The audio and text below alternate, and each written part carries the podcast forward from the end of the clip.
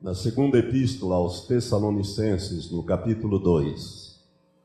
E vamos ler a palavra de Deus em pé. Convido você a se colocar em pé.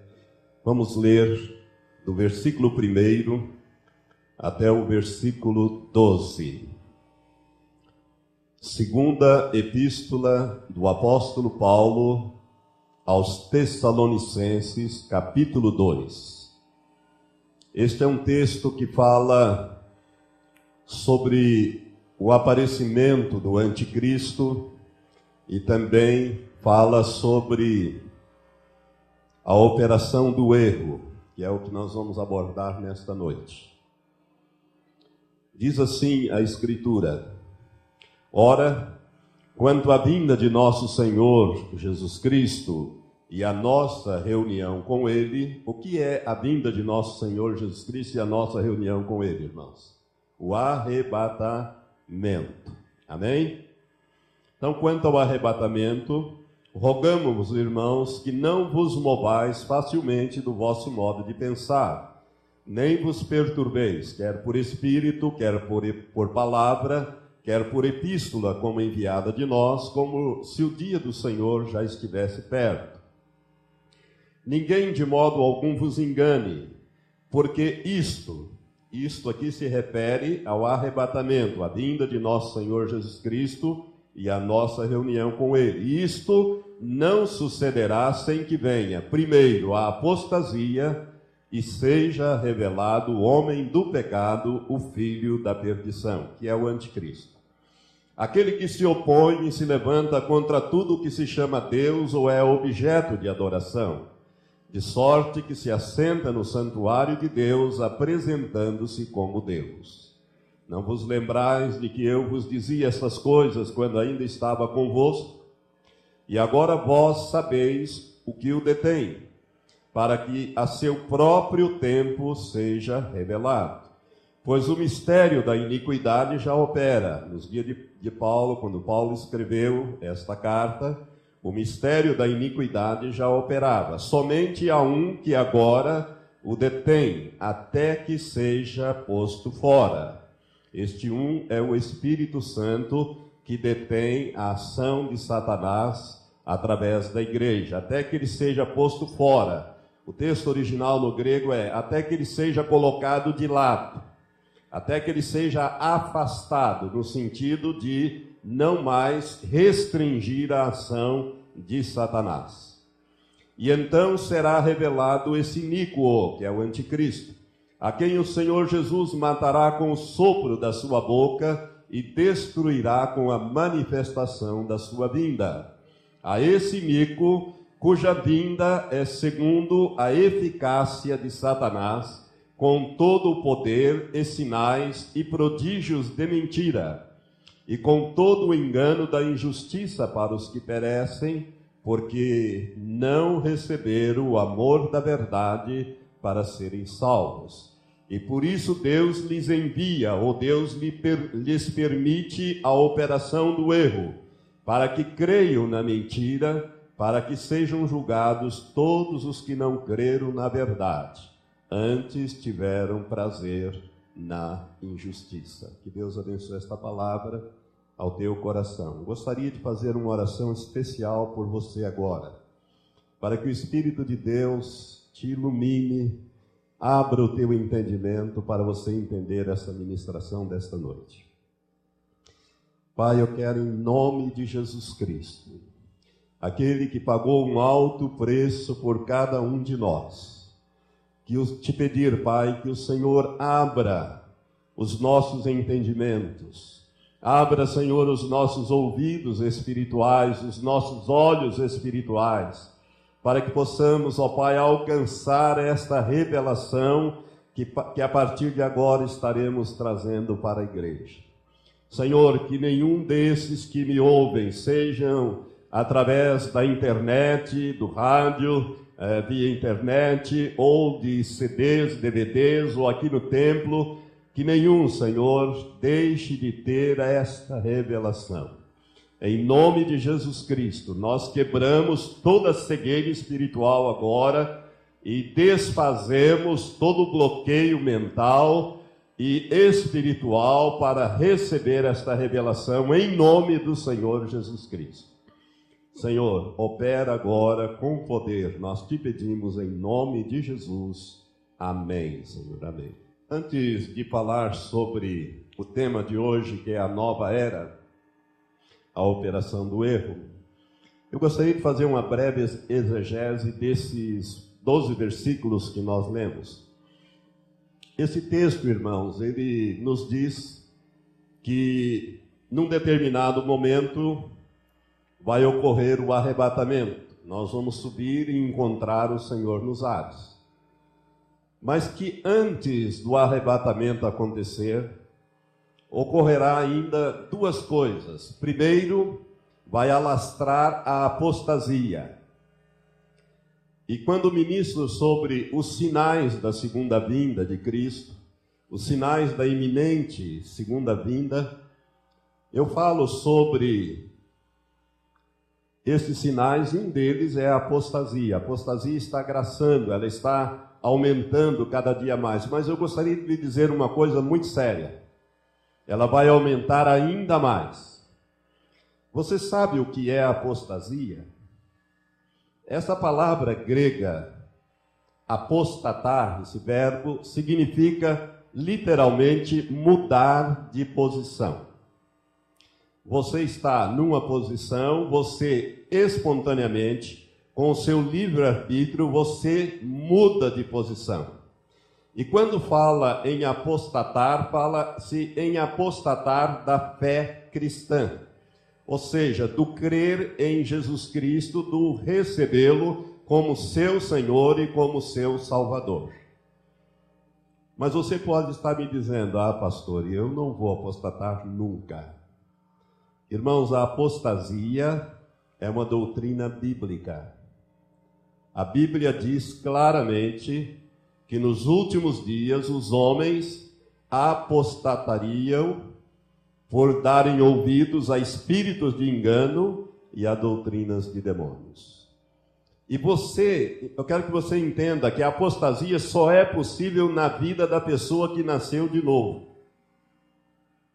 Não é possível alguém que nunca nasceu de novo apostatar, porque você não pode perder o que você não tem. Você precisa ser nascido de novo para depois você apostatar. Você precisa crer no sentido de receber aquilo que Jesus fez por você na cruz, pagando o teu preço, morrendo em teu lugar para te salvar, para depois você renunciar espontaneamente, dizer: Eu não creio mais nisso, eu não creio nesse Jesus, eu não quero mais isso. Eu renuncio à fé cristã. Isso é apostatar. Imediatamente o Espírito Santo se retira de você e você está irremediavelmente perdido.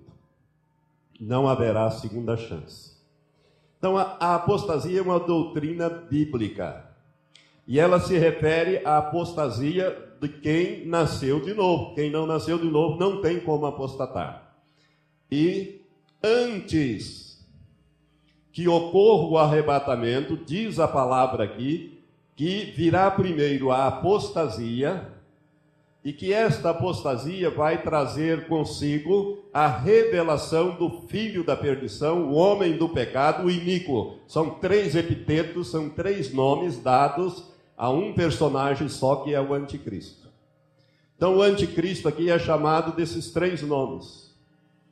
Agora, quando é que isso vai se situar? De acordo com o texto da Bíblia, que nós acabamos de ler, isso ocorrerá no meio daquela septuagésima e última semana de anos proféticos que nós já ministramos à igreja quando falamos das 70 semanas de Daniel, capítulo 9, versículo 27. Ficou uma semana de anos proféticos para trás, que será então quando o anticristo estiver governando, ele fará uma firme aliança com os judeus autorizará a reconstrução do terceiro e último templo, que ele mesmo profanará, conforme diz esse texto, ele se assentará no santuário de Deus, apresentando-se como Deus. é na metade desses sete anos. Aí começa a grande tribulação. Mas eu gostaria de te dizer, meu amado, que a igreja de Jesus Cristo ela não será arrebatada antes. Ela estará aqui nos três primeiros anos e meio. Ela só será arrebatada exatamente na metade desse período de sete anos. Portanto, nós estaremos sofrendo uma pressão tremenda para apostatar. Esses estudos vão te mostrar isso principalmente na parte final. Não agora no início, eu vou dar hoje, no próximo domingo, espero terminar.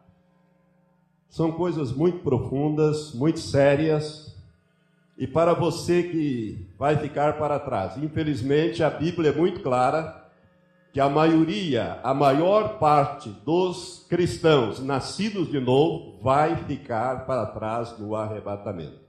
Eu espero que nesta igreja isso seja diferente, porque vocês têm um pastor que ministra sobre isso há mais de 20 anos. Algumas pessoas me dizem lá fora: quisera que a minha igreja tivesse o privilégio de ouvir esta palavra que o Senhor prega mais vezes aqui. Então eu espero que os irmãos não apostatem, além de não apostatar, permanecer firme até o fim, porque Jesus disse: Dar-te-ei a coroa da vida. Então, meus irmãos, esse assunto que eu vou abordar a partir de agora é sério, muito sério, extremamente sério. E muita gente vai apostatar, porque a Bíblia diz isso. Jesus falou deste assunto, lamentavelmente ele disse muitos. Ele não falou alguns e menos ainda poucos. Por isso, eu gostaria que você prestasse muita atenção no que nós vamos ministrar. Ainda dentro dessa exegese, eu gostaria de dizer que essa apostasia, quando ela assumir assim um caráter epidêmico, vamos dizer assim, de uma epidemia no meio cristão, será revelado então o iníquo, ou seja, o anticristo. E o anticristo ele vem, irmãos. Ele vem, como diz o versículo 9, a esse iníquo cuja vinda é segundo a eficácia de Satanás, com todo o poder e sinais e prodígios de mentira. Esse de mentira aqui não significa que são falsos, são verdadeiros os sinais, os prodígios, só que eles visam enganar. Eles visam levar a igreja à apostasia, levar os cristãos fracos na fé, que não leem a palavra de Deus, não meditam na palavra de Deus, não se alimentam da palavra de Deus, a apostatar. É isso. Eles são prodígios produzidos pelo pai da mentira, através do anticristo, mas esses sinais e prodígios são verdadeiros eles não são ilusórios, eles não são irreais, eles são verdadeiros. Apenas visam a enganar e a levar a pessoa à apostasia. Por isso, você tome muito cuidado, porque isso aqui, irmãos, diz respeito a nós, que somos esta última geração que estamos vivendo esse tempo. Essa escritura se aplica a esta geração sinais e prodígios de mentira e com todo o engano da injustiça para os que perecem, porque não receberam o amor da verdade para serem salvos. E por isso, isso aqui está falando da grande multidão de perdidos. E por isso Deus lhes envia ou Deus lhes permite.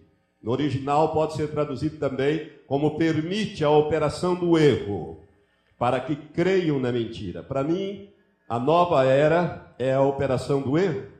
Para mim é. Pode ser que não seja propriamente a operação do erro, mas faz parte desta operação do erro. E por isso nós vamos falar sobre este movimento da nova era. Para que creiam na mentira, para que sejam julgados todos os que não creram na verdade, antes tiveram prazer na injustiça. No final desse estudo, você vai entender melhor o porquê desta introdução que nós estamos fazendo agora. Então vamos falar sobre a nova era, o texto que nós já lemos, e eu quero começar então falando da origem do atual movimento da nova era.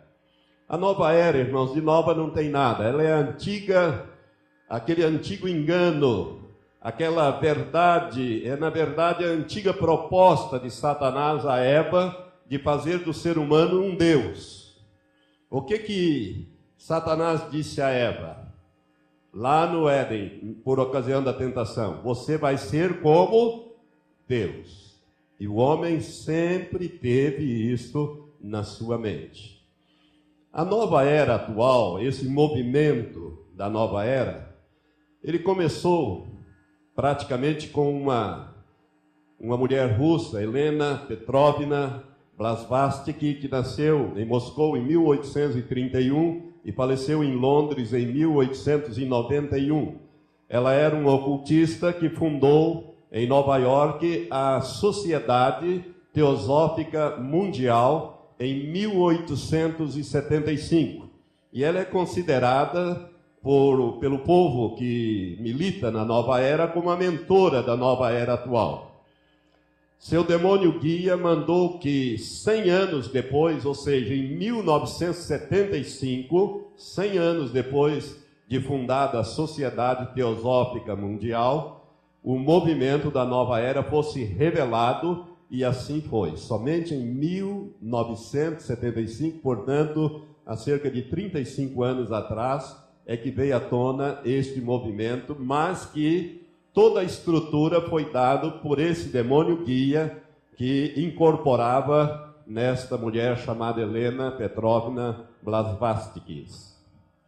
Ela recebia suas revelações, entre aspas, através de demônios, vários demônios que a possuíam e às vezes com acessos violentos, a maltratavam, machucavam-na e a usavam para psicografar o que eles ditavam como sendo as doutrinas da teosofia. Você sabe o que é psicografar? Lembra de Chico Xavier, aquele mineiro que incorporava alguns demônios e pegava o papel, lápis e ia escrevendo assim o tempo todo.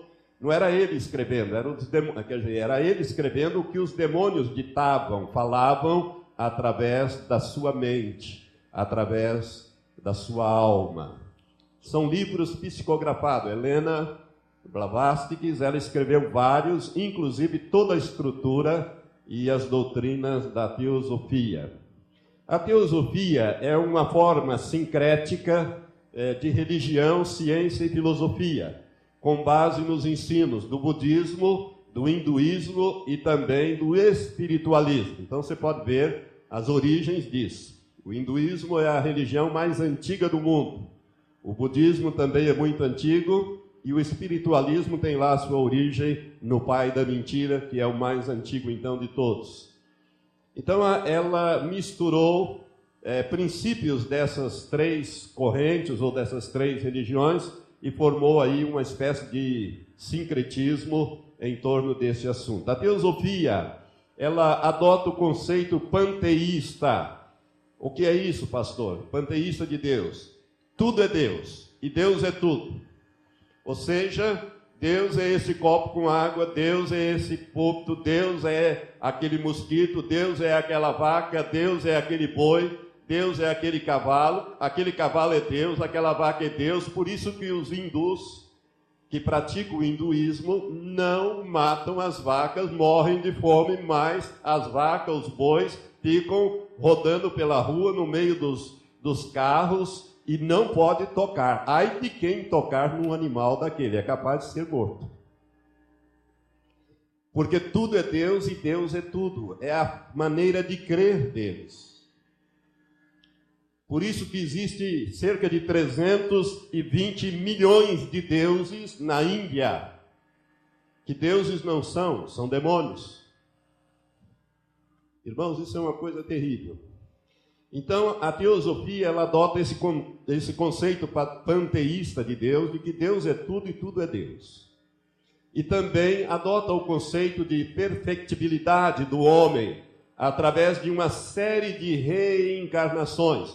Ou seja, o homem vai se tornar perfeito na medida em que ele for reencarnando. Entretanto, a reencarnação da teosofia é diferente da reencarnação da doutrina kardecista, porque no kardecismo você pode reencarnar para se num plano mais elevado, se aperfeiçoar, como pode vir para um plano inferior, né, e sofrer mais ainda, porque tem que pagar lá mais algumas coisas cá embaixo. Mas na teosofia não, você só reencarna para melhor, para melhor, para melhor, cada vez mais, cada vez subindo mais, cada vez melhorando. Então essa é a diferença entre as duas maneiras de crer né, da reencarnação dentro da teosofia e dentro do espiritismo kardecista. A teosofia ensina que a morte não existe. Por quê? Porque já que a reencarnação é um aperfeiçoamento, cada vez você vai aperfeiçoando cada vez mais, então a morte para eles é apenas mudanças de estados de consciência. Você está nesse estado de consciência, quando você morre, você reencarna num estado de consciência mais elevado, e assim vai cada vez se elevando mais, então vai mudando apenas o estado de consciência.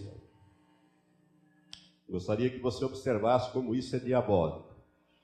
A teosofia ensina que as sucessivas reencarnações transformarão as pessoas em seres perfeitos. Portanto, a salvação para eles é a emancipação das limitações da matéria e a realização consciente da imortalidade. Você notou que não precisa de Salvador? Não é uma religião, é um conceito é um princípio que não precisa de sangue, não precisa de culpa, nada disso. Você vai reencarnando, vai reencarnando, então, né? A salvação nada mais é do que a emancipação das limitações da matéria e a realização consciente da sua imortalidade. Você pode achar isso aí uma bobagem, mas irmãos, você vai ver mais para frente que isso não é bobagem, não que estas coisas têm levado muita gente, vai inclusive ser base para desviar muitos cristãos da fé cristã. Você vai me entender mais, mais para frente. A teosofia ensina ainda que as sucessivas reencarnações transformarão então a, as pessoas desses seres perfeitos. E que às vezes alguns desses seres perfeitos descem ao plano físico para ajudar os homens. É o que teria acontecido com Confúcio, com Buda, com Krishna e com Jesus Cristo. Eles eram seres perfeitos, atingiram a perfeição, mas resolveram descer a um plano físico para ajudar as pessoas a se elevarem, para ajudar as pessoas a serem melhores. Confúcio ou Confutse, que era o seu nome, Buda, Krishna e o próprio Jesus Cristo. Quando eles fazem isso, eles são considerados avatares ou um avatar. E avatar agora está na moda, né? Está o filme passando aí, terceiro filme em bilheteria no mundo inteiro. No mundo inteiro já é o terceiro em bilheteria, o tal do filme Avatar. Você sabe o que significa Avatar? É uma linguagem da nova era é um termo da nova era. Avatar significa mestres cósmicos. Então Jesus seria um mestre cósmico. Alguns líderes da nova era ensinam que o Jesus Cristo bíblico, presta atenção, o Jesus Cristo bíblico foi apenas alguém que possuía uma consciência crística. Ou seja, ele era um ser mais desenvolvido do que aquelas pessoas do seu tempo e possuía uma consciência crística, e por isso ele se declarou Cristo e operou os seus poderes e criou uma doutrina, criou uma religião chamada cristianismo. Alguns das nova era entendem que o Jesus Cristo bíblico foi apenas alguém que possuía uma consciência crística. Já outros o consideram um avatar. o avatar da era de peixes. Por que era de peixe?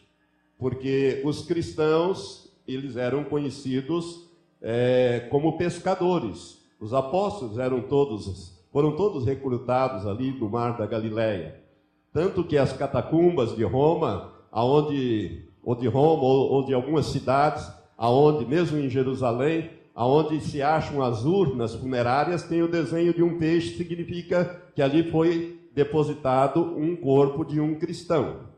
Então, Jesus, então, é considerado por alguns da nova era, alguns dos líderes, como um avatar da era de peixes, mas não o reconhece como Cristo ou o Messias, pois o verdadeiro Cristo será um tal de Lord Maitreya. Você já ouviu falar desse nome? Lord Maitreya ou Senhor Maitreya. Esse Maitreya, ele será o avatar da nova era, que é a era de Aquários, que, segundo alguns da nova era, já começou. Começou agora no início desse terceiro milênio. Então, os dois primeiros milênios seria a era de peixes e nós já estaríamos na era de aquário. Isso para o povo desse movimento da nova era, que será então governada por esse avatar chamado Senhor Maitreya, ou Lord Maitreya. Esse pessoal ainda afirma que o ser humano precisa descobrir o seu eu interior, não somente para se tornar iluminado, mas também para descobrir a sua própria divindade. Irmãos, isso aqui é uma coisa terrível. Lembre-se do que Satanás disse para Eva: vocês serão como Deus. Vocês vão ser Deus. Ou vocês serão como Deus. Então é preciso descobrir o eu interior para se tornar uma pessoa iluminada a fim de que ele possa também descobrir a sua própria divindade. Isso aqui seduz, começa aí a sedução. Ainda os líderes da nova era, esse pessoal, afirma que a maneira de se alcançar a iluminação ou o eu interior, ou desenvolver esse eu interior ou o autoconhecimento é esvaziando-se a si mesmo começando pelo esvaziamento da mente, que é a meditação preconizada, pregada, ensinada pela nova era. É o esvaziamento da mente, que é diferente da meditação bíblica. E agora eu vou dar então a diferença entre a meditação bíblica e a meditação da nova era.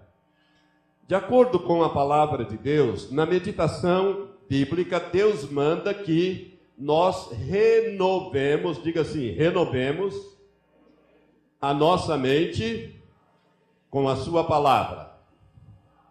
Então, irmãos, isso é muito importante. Vamos ler esses três textos que nós citamos ali. Josué, capítulo 1, versículo 8. Lá no finalzinho, depois do, do Pentateuco, o sexto livro da Bíblia é o livro de Josué. Moisés havia morrido, Josué assumira o comando do povo de Israel, iria iniciar a conquista. Deus fala com Josué e o anima.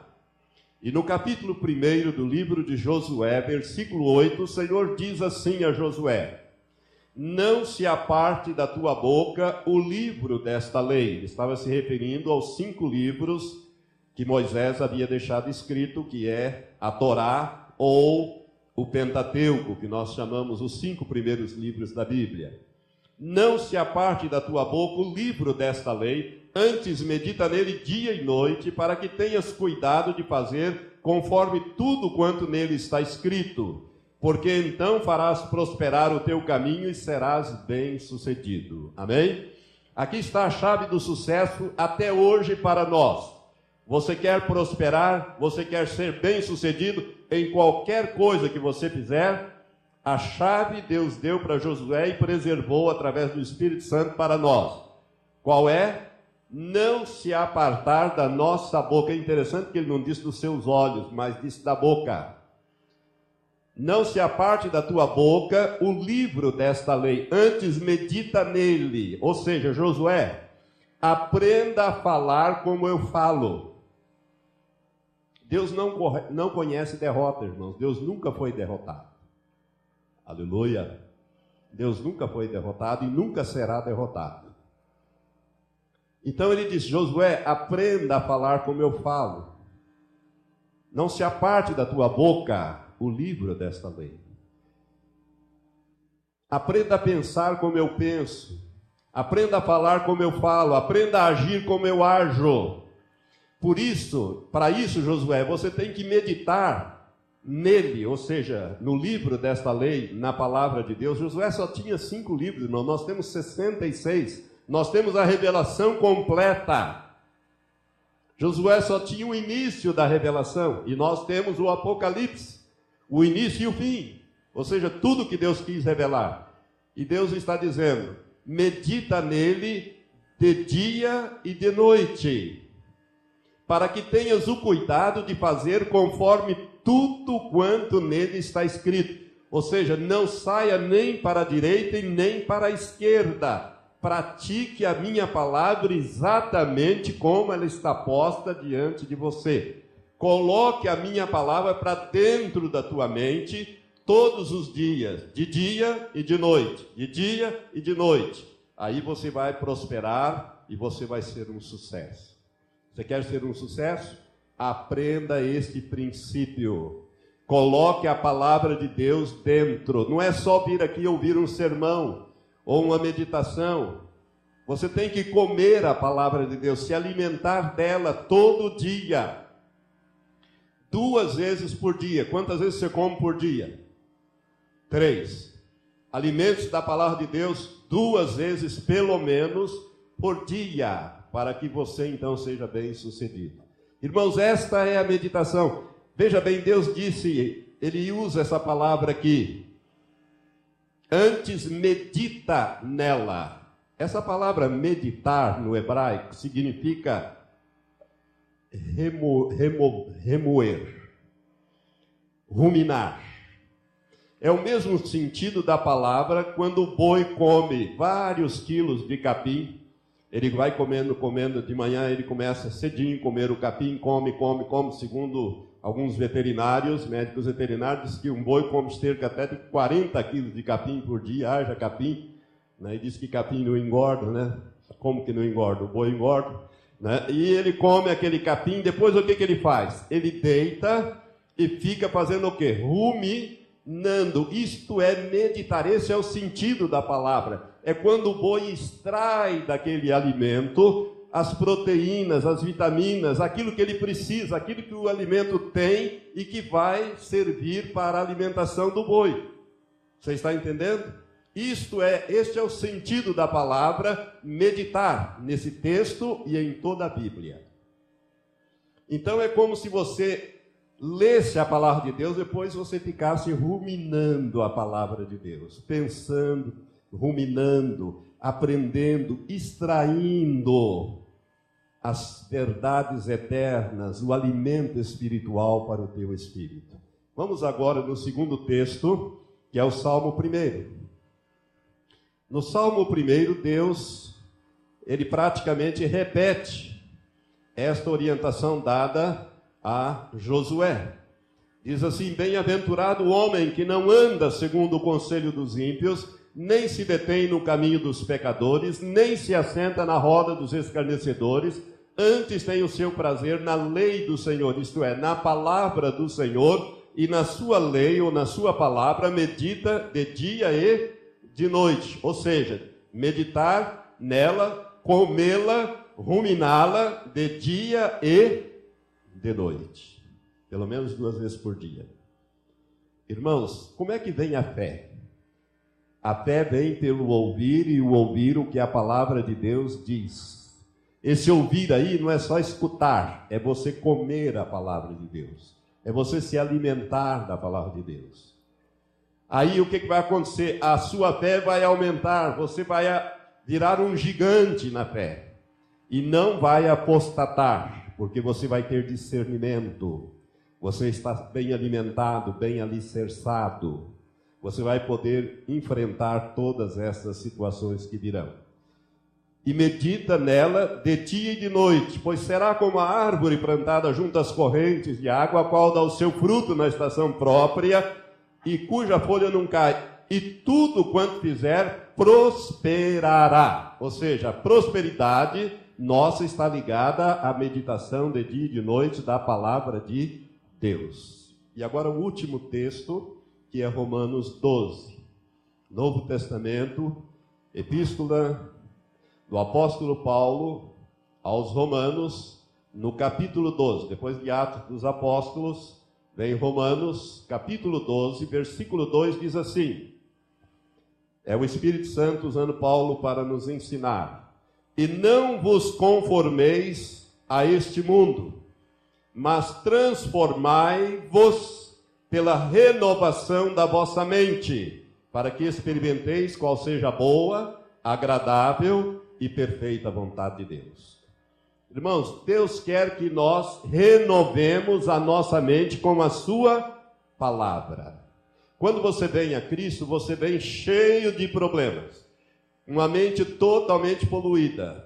E todos os dias a televisão, o rádio, as conversas sempre estão trazendo para você a mensagem poluída de Satanás.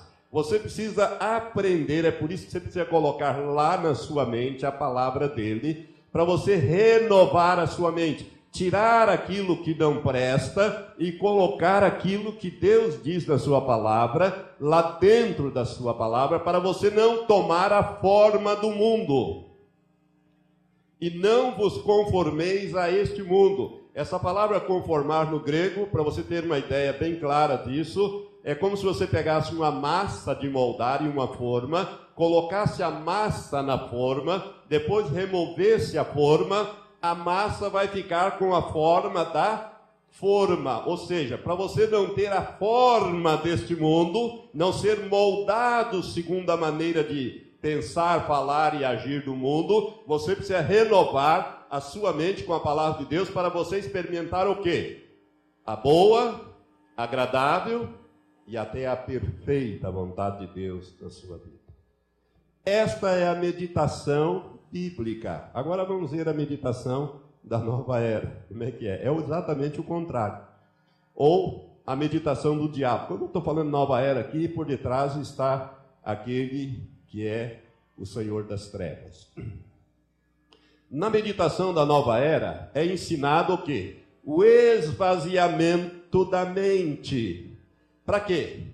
Para que os mestres cósmicos ou os demônios possam possuir a sua mente e a partir dali eles vão desenvolver os poderes que estão no teu, na tua alma.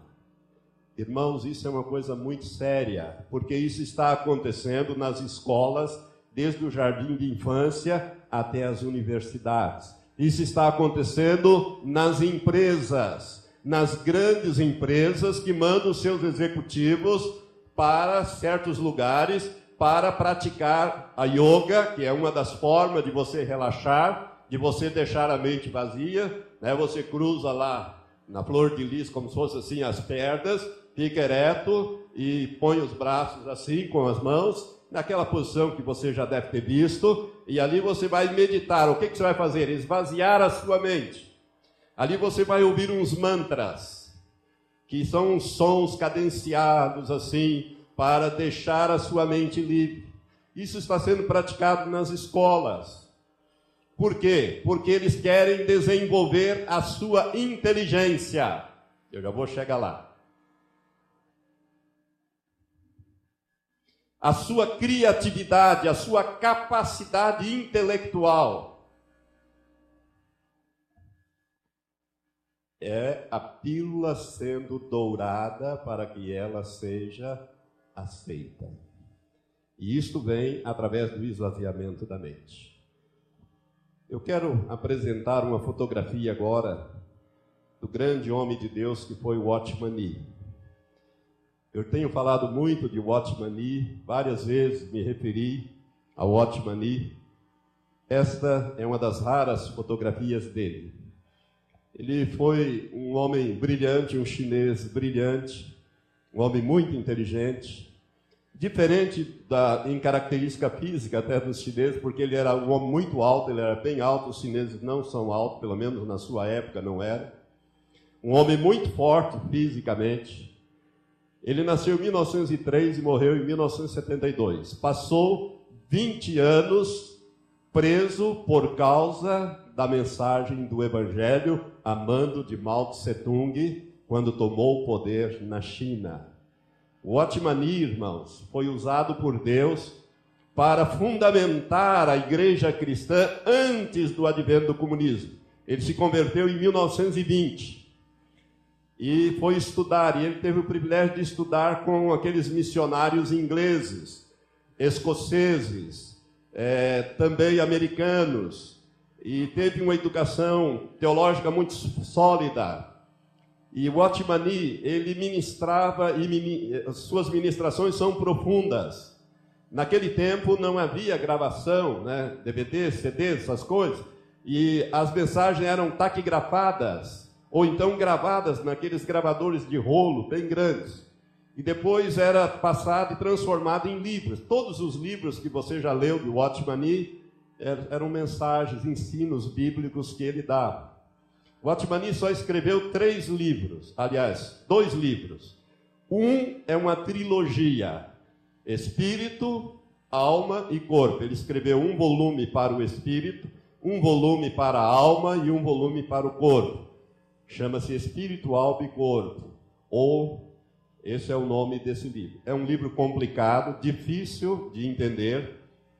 E depois ele escreveu este livrinho aqui, o meu já está com a capa já meio deteriorando. O poder latente da alma. O Atmani escreveu esse livrinho há quase 77 anos atrás. E você poderá, eventualmente, adquiri-lo nas livrarias. Esse livro é extraordinário. Entretanto, é um livro difícil, é um livro complicado, porque ele aborda assuntos que são atuais até hoje. E a partir de agora eu vou ministrar baseado neste livro de Watchmani e algumas outras coisas mais. Por isso nós vamos ter que descer mais fundo. Nós vamos mergulhar mais fundos agora. Irmãos, Watchmani ele, ele escreveu então a trilogia do homem, ele fala sobre a trilogia do homem, espírito, alma e corpo. E quando ele aborda esse assunto, ele diz o seguinte: Então, ele cita Gênesis 2:7. Então formou o Senhor Deus o homem do pó da terra. Gênesis 2:7. Essa passagem refere-se à criação do corpo do homem. Tem muita gente que pensa que Deus foi lá, pegou uma enxada, cavou, juntou um monte de terra, colocou água, fez ali barro, moldou um boneco e soprou. Não. Deus não precisa fazer isso e não fez isso, absolutamente.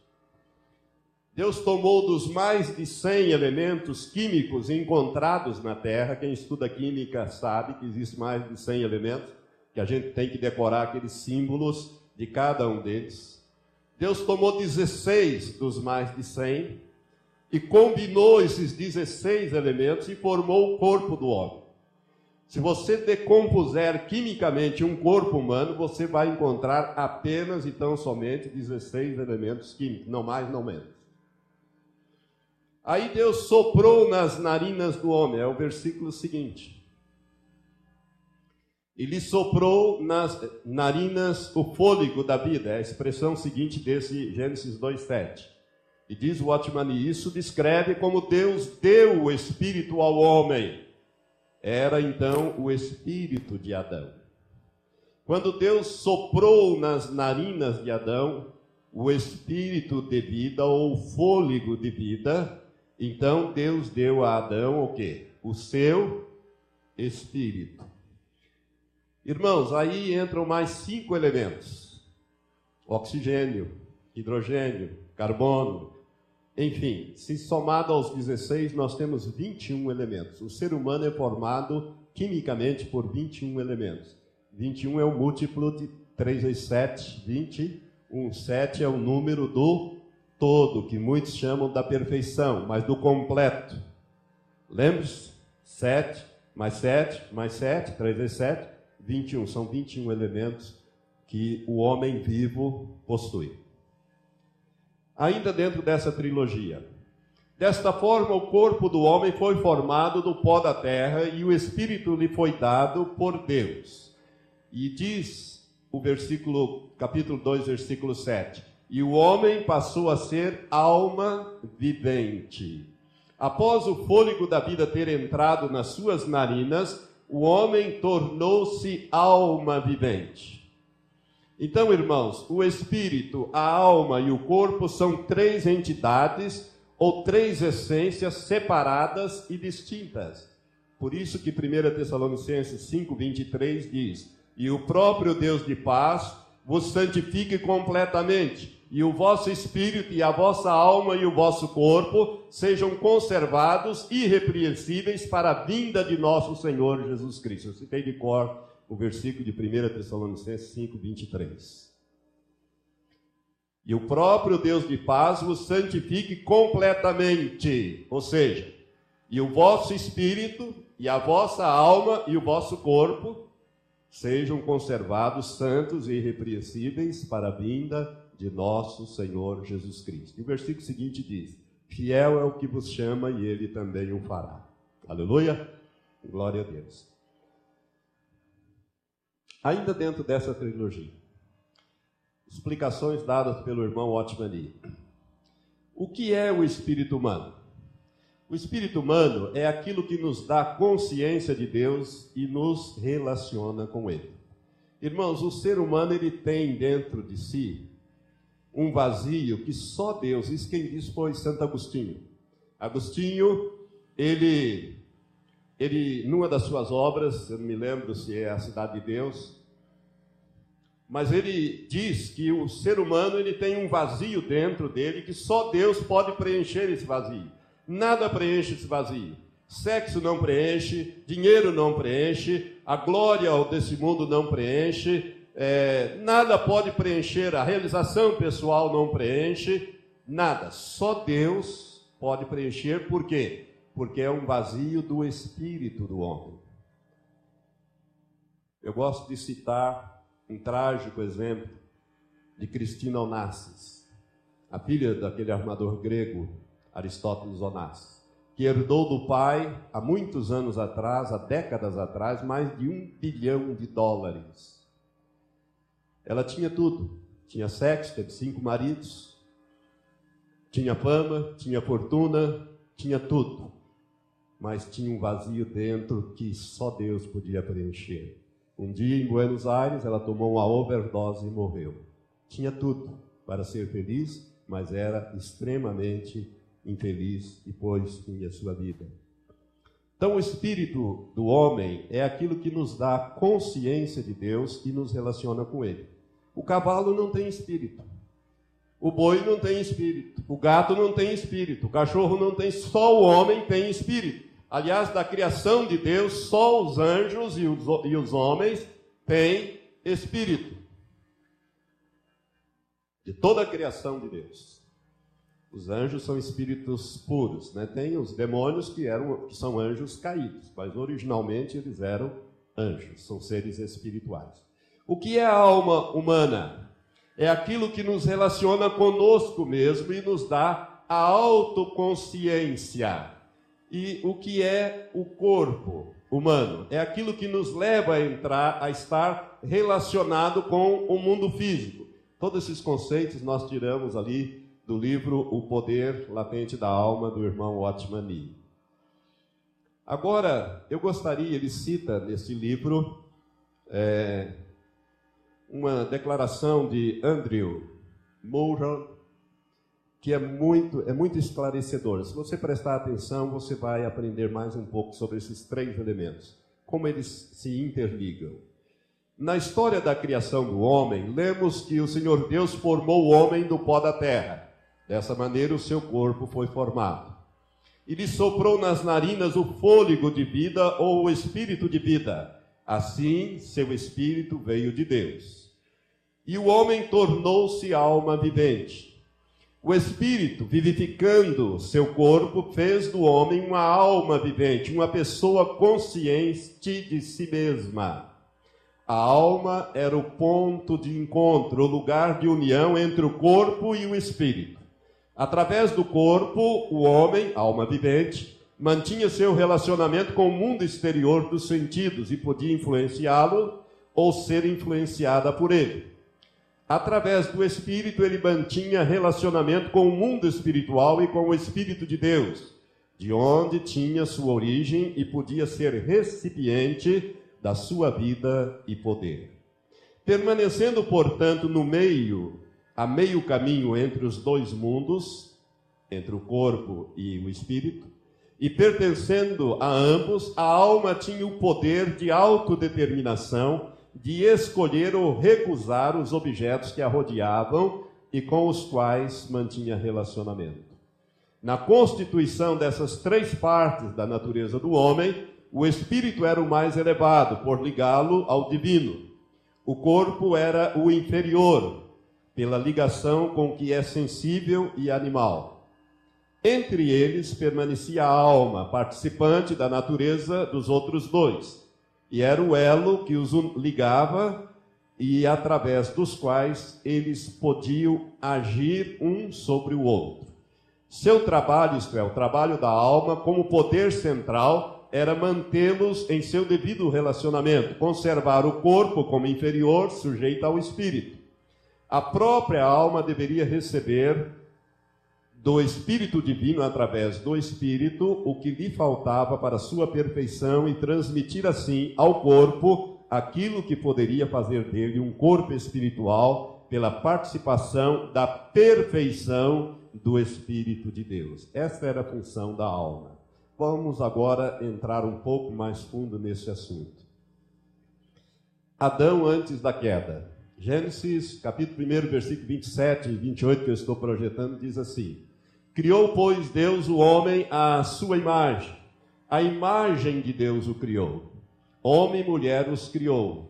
Então Deus os abençoou e lhes disse: Frutificai e multiplicai, enchei a terra e sujeitai-a. Dominai sobre os peixes do mar, sobre as aves do céu e sobre todos os animais que se arrastam sobre a terra. Gênesis 1, 27 e 28. Irmãos, Deus deu a eles, Adão e Eva, poder, habilidade e perícia para governar todo o planeta Terra. Preste atenção nisso. Deus não ia mandar Adão e Eva dominar sobre os peixes do mar, as aves do céu, os animais, governar toda a terra sem que eles desse a eles a capacitação para fazer. Deus não é nenhum tirano que manda alguém fazer alguma coisa e não capacita essa pessoa para isso. Você está entendendo? Quando Deus criou Adão, ele criou Adão. Nós às vezes pensamos que Adão era muito parecido conosco, mas irmãos, nós não chegamos nem nos pés daquilo que Adão foi antes da queda e mesmo depois da queda.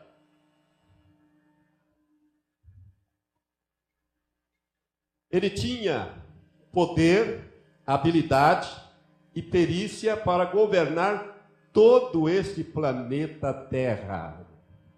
Porque Deus disse dominar. O homem domina sobre os peixes do mar? Não. Mal conseguimos pescar os, os ditos cujos, né? Mas não dominamos. Adão dominava. Somente depois da queda é que Deus disse a Adão: Do suor do teu rosto comerás do teu pão. Adão, irmão, trabalhava e não suava, não se cansava. Vamos ver algumas coisas de Adão antes da queda. O poder, primeiro, intelectual e a memória que Adão tinha. Está escrito na palavra de Deus e você vai já entender. Adão usava, irmãos, 100% do seu cérebro, pois, de acordo com a Bíblia, ele deu nome a todos os animais criados. Se você olhar lá, quando Deus criou todos os animais, as aves, etc., ele os trouxe a Adão para que Adão lhes desse nome. Eu gostaria que você pensasse um pouquinho, pegue um dicionário e comece a ler os termos de zoologia. Hum? Você vai ficar desanimado logo, logo. Tanto animal que existe, espécie, subespécie, etc. Adão não, Adão não decorou esse nome, ele criou esses nomes. Na medida em que ele viu o animal e ele recebia de Deus as informações sobre aquele animal, ele nominava aquele animal. Ele tinha uma inteligência muito superior à nossa. Ele usava 100% do seu cérebro. Você sabe quanto que nós usamos? Os homens mais inteligentes usam 10%. Você sabia disso? Isso sempre me causou um certo constrangimento. Eu era ainda solteiro, estudante no colégio, quando eu descobri, eu li num livro de que o homem só usa no máximo 10 no máximo 12%. Os mais inteligentes, como Einstein, Newton, Goethe e outros, e esses gênios que andam por aí, não passam de 10 a 12%. O ordinário é 8%, 9%, 10%. Precisa ser bem inteligente para usar 10% do seu cérebro.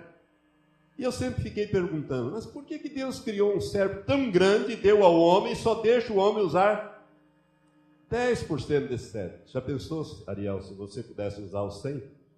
Do jeito que você já é preparado? Ele criaria muitos supercomputadores por aí. Irmãos, se nós chegamos onde nós chegamos usando 10%, imagine se nós usássemos 100%. Hum?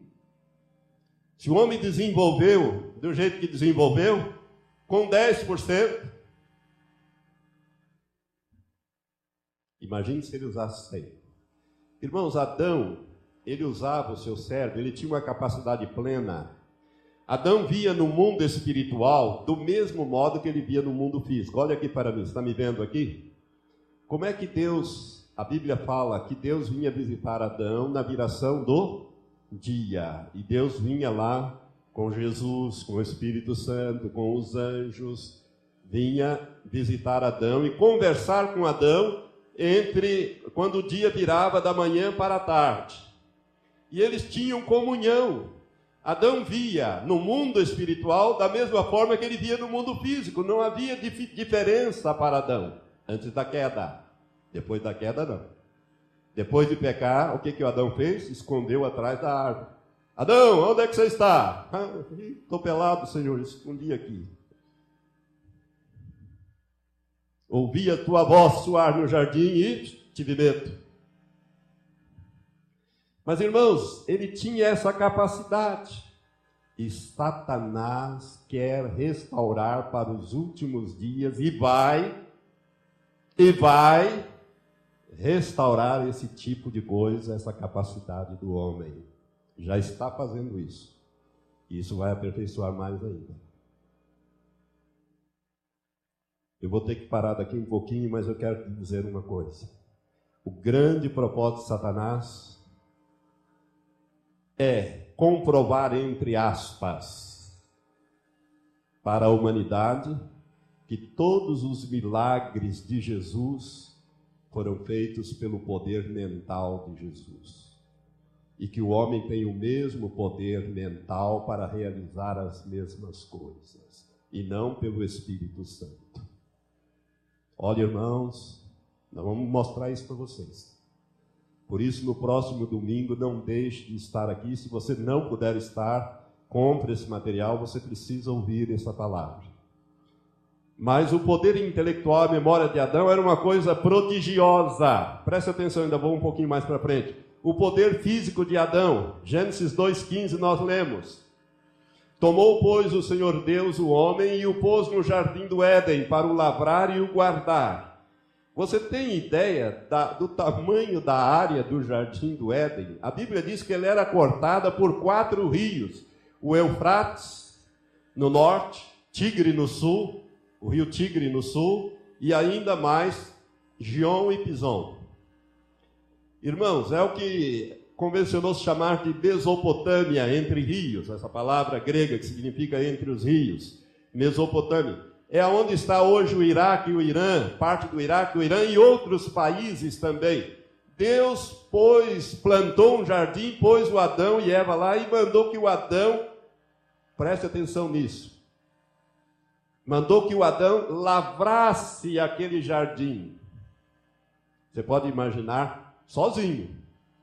Não tinha ninguém para ajudar. A Eva ia cuidar da cozinha, né?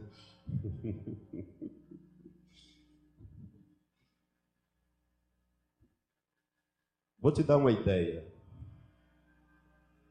Pegue uma, uma, um vassourão e varra a Avenida Paraná todinha, uma vez por dia. O que, que vai acontecer? Você vai conseguir? Se você conseguir, você vai chegar no final do dia totalmente moído. Adão fazia isto brincando. Ele cuidava de um jardim, lavrava esse jardim numa extensão enorme. E não se cansava, não tinha nem suor. O poder físico de Adão, irmãos. É por isso que Adão viveu, depois do pecado, 930 anos e morreu. Nós não vivemos nem 10% disso, não chegamos nos 93.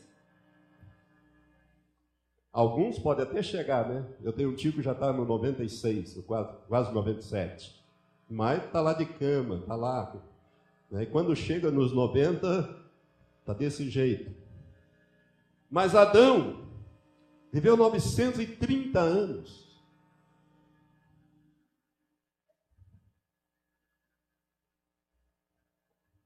Em Gênesis, capítulo 1, versículo 26, está escrito assim: E Deus disse: Façamos o homem à nossa imagem. Aqui é a trindade reunida.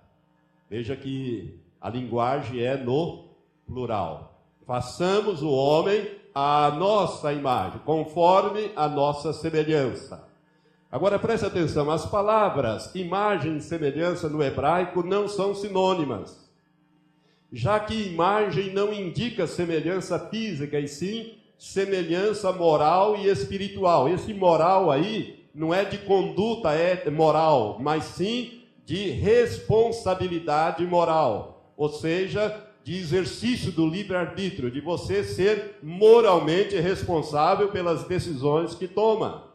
Deus criou o homem conforme a sua semelhança. É por isso que a tradução dessa, dessa segunda parte do versículo, que diz: é, passamos o homem à nossa imagem, nessa segunda parte que diz conforme a nossa semelhança, ela poderia ser traduzida também assim: para ser transformado ou conformados à nossa semelhança.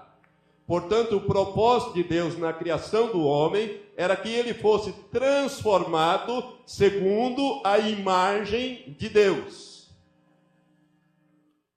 Irmãos, Deus colocou um potencial dentro do homem que, na medida em que ele obedecesse, na medida em que ele se relacionasse em obediência e dependência de Deus, ele ia sendo transformado na imagem e semelhança de Deus. É por isso que o diabo disse para Eva: Ó, oh, vocês vão ser Deus. Só que, ao invés de você obedecer, faz o seguinte: pega o atalho aqui, coma, que você vai ser igualzinho Deus. Irmãos, Deus não desistiu desse projeto. Eu dou glória a Deus. Você está em Romanos aí? Vamos voltar aqui, Romanos capítulo 8. Volta uma página ou duas aqui. Eu não consegui avançar mais, mas eu gostaria de, de ler com você. Romanos 8, 29 e 30. O que que diz? Porque os que dantes conheceu também os predestinou para serem conformes à imagem do seu filho a fim de que ele seja o primogênito entre muitos irmãos. E aos que predestinou, a estes também chamou, e aos que chamou, a estes também justificou. Você foi chamado, irmão? Você foi justificado pelo sangue de Jesus? Então isso é com você, comigo, conosco. E aos que chamou, a estes também justificou, e aos que justificou, a estes também glorificou. Essa glorificação nós vamos ter na eternidade. Agora preste atenção porque aos que dantes conheceu também os predestinou para serem conformes à imagem do seu filho. Essa palavra grega novamente, ter a mesma forma que Jesus tinha. Lembra da massa e da forma de moldar? O que, que é que Deus quer? Irmãos, Deus, no devido tempo, Ele mandou o seu Filho para restaurar o homem, a fim de que o homem pudesse, nascendo de novo, ele pudesse ser transformado na imagem de Deus Filho ou de Jesus de Nazaré. Aleluia! Este é o projeto de Deus. Deus, se fosse você, teria dado um glória a Deus bem forte. Você sabe por quê, irmãos? Porque Deus voltou ao plano original através de Jesus. Ele não deixou o diabo desenvolver os poderes do homem que Deus tinha colocado, depois nós vamos ver isso aí, por quê? e mandou o seu filho pagar o preço, resgatar o homem. Quando Jesus veio para a terra, a Bíblia diz que ele era o unigênito do Pai, porque Deus amou o mundo, disse o próprio Jesus, de tal maneira que deu o seu filho unigênito. A palavra unigênito é único gerado. Mas Colossenses capítulo 1, versículo 26, se não me engano, em diante, diz que quando Jesus ressuscitou, ele se tornou o primogênito dentre os mortos, o primeiro a ressuscitar dentre os que haviam espiritualmente morrido. Deus está formando uma grande família no céu e ele está recrutando aqui na terra aqueles que vão ser os seus filhos e está moldando-os para que eles sejam semelhantes a Jesus, a fim de que ele, Jesus, seja o primogênito, primeiro gerado de uma série, dentre muitos irmãos. Meu amado, o plano de Deus persiste em transformar o homem na sua imagem, conforme a sua semelhança. Mas não pelo caminho que o diabo quer, mas pelo caminho da obediência e sujeição a Deus, ou seja, da comunhão espontânea com Deus, do amor voluntário a Deus. Irmãos, o homem é diferente dos anjos. Ele foi criado diferente dos anjos. Os anjos foram criados para servir a Deus e depois passaram a servir os homens também, principalmente depois da queda. Amém? Mas o homem foi criado para ter comunhão com Deus. É por isso que o Salmo 8 diz que pouco abaixo de Deus o fizeste, de glória e de honra o coroaste, tudo colocaste debaixo dos seus pés, lhe deste domínio sobre todas as coisas. Quando Deus criou o homem, ele criou o homem para ter comunhão. Acontece que a desobediência acontece que a opção de Adão, o exercício do querer da alma de Adão, de Eva, Adão e Eva, o levaram à queda e a sujeitaram a Satanás. Mas Deus enviou na plenitude dos tempos seu filho Jesus para restaurar o homem e novamente o projeto original de transformar este homem, conforme diz aqui, para ser transformado ou conformado a nossa semelhança, ou seja, o projeto de Deus era que Adão fosse transformado até atingir a semelhança de Deus. Sabe, semelhante a alguém que é junto ali, ó, muito parecido, né? Semelhante, igual, ali, bem pertinho. Irmãos, é por isso que nós somos colocados pouco abaixo. Os vencedores vão para onde mesmo? Vão sentar no trono, como Jesus disse: aquele que vencer se assentará comigo no meu trono, assim como eu venci e me assentei com meu Pai no seu trono. Essa é a promessa para aquele que vencer. Então, irmãos, é coisa muito, mas muito importante mesmo. Como o meu tempo já acabou, eu quero ministrar em torno de uma hora apenas, para não cansar os irmãos e também para que a gravação fique bem, fique boa. Nós vamos dar continuidade domingo que vem com a graça de Deus. E eu vamos entrar mais fundo ainda. Nós vamos mergulhar mais fundo e você vai ver o que que Satanás está querendo fazer e o porquê dessa escritura que nós lemos no início. Jesus preveniu sobre isso. Ele falou que vão surgir falsos cristos e falsos profetas que farão grandes sinais e maravilhas que, se possível fora, enganariam até os escolhidos. Quando Jesus falou, ele estava prevenindo os escolhidos, estava prevenindo a nós que vamos vivenciar esse tempo. Por isso, esta palavra é muito importante, meu irmão. Você tem, como eu, de permanecer fiel até o fim. Não importa o que vai vir por aí, o que está vindo e o que virá. E virão coisas tremendas. O Otmani vai nos ensinar, esse irmão, através deste livro que eu já indiquei sobre este assunto. Mas o que eu quero dizer é que Deus não desistiu do projeto dele. Romanos capítulo 8 diz exatamente isso. Porque aos que dantes conheceu, você foi conhecido de Deus antes da fundação do mundo.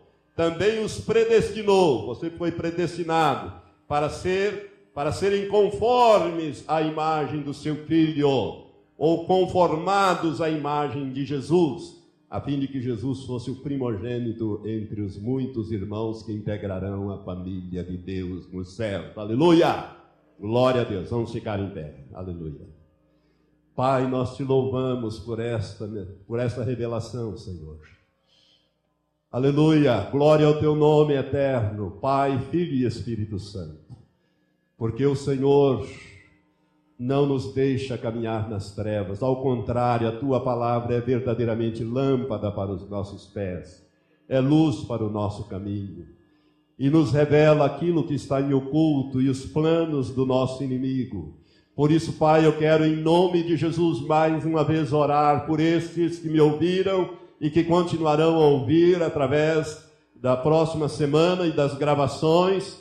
Ó Deus, para que eles sejam fortalecidos na sua fé e que, robustecidos na fé, possam caminhar nesses últimos dias rumo a Canaã celestial, rumo à Nova Jerusalém. A nossa pátria está no céu, Senhor, e é para lá que nós queremos ir. Por isso, a nossa oração é: Maranata, ora vem, Senhor Jesus.